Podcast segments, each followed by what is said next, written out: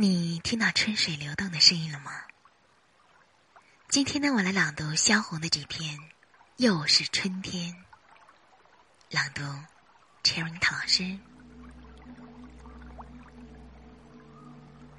太阳带来了暖意，松花江靠岸的江冰塌下去，融成水了。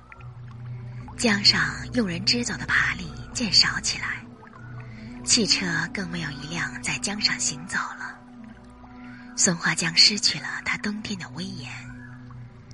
江上的雪已经不是闪眼的白色，变成灰的了。又过几天，江冰顺着水慢慢流动起来，那是很好看的，有意流动，也像无意流动。大块冰和小块冰，轻轻的互相击撞着，发着响。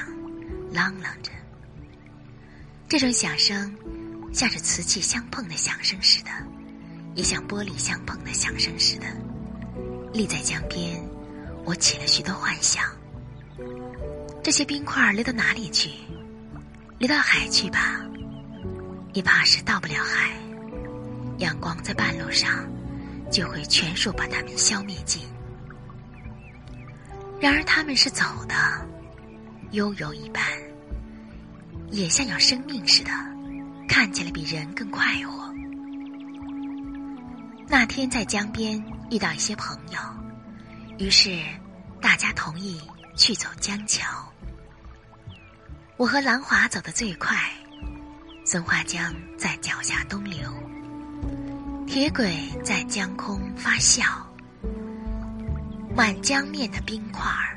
满天空的白云，走到尽头，那里并不是郊野，看不见绿茸茸的草地，看不见绿树。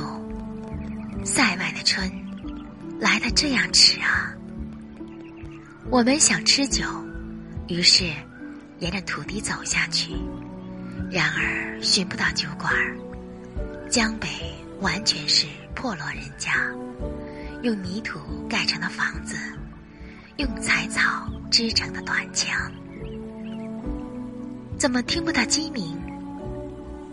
要听鸡鸣做什么？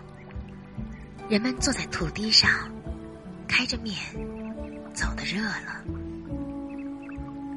后来，我们去看一个战舰，那是一九二九年和苏联作战时被打沉在江底的，名字叫力杰。每个人用自己所有的思想来研究这战舰，但那完全是瞎说。有的说气锅被打碎了才沉江的，有的说把驾船的人打死才沉江的，一个洞又一个洞。这样的军舰使人感到残忍，正相同在街上遇见的在战场上丢了腿的人一样。他残疾了，别人称他是个废人。这个破战舰停在船坞里，完全发霉了。